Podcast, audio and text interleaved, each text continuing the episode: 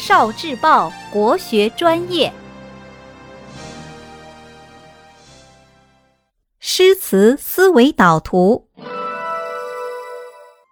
江南，江南可采莲，莲叶何田田。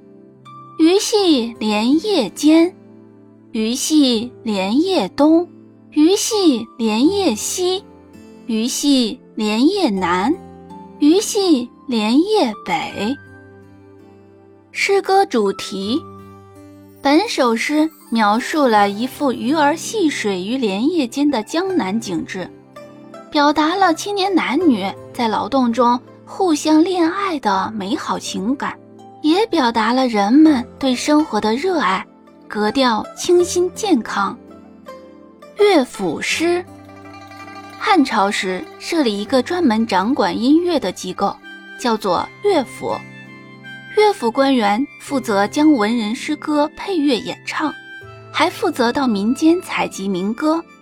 这些乐章和民歌后来统称为乐府诗。诗歌艺术手法，谐音与双关。古诗常常用一个字。暗示同音的另一个字的意思。这里“莲”谐音“连”，以双关象征男女的爱怜。反复咏叹。后四句“鱼戏莲叶东南西北”，句式复沓而略有变化，把鱼儿游动戏水的情景描绘得极为生动。形象描述：田田。把荷叶茂盛连成一片的情景描述得极为形象。此后，田田成了荷叶的代名词。莲花意象。宋朝周敦颐《爱莲说》里描述莲花：出淤泥而不染，濯清涟而不妖，赋予莲花以品性高洁的形象。从此，莲花被誉为花中君子。唱与和，汉乐府的相和歌词多采用唱与和的歌唱形式。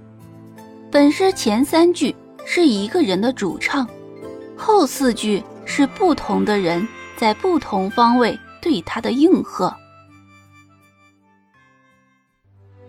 聆听国学经典，汲取文化精髓，关注今生一九四九。伴您决胜大语文。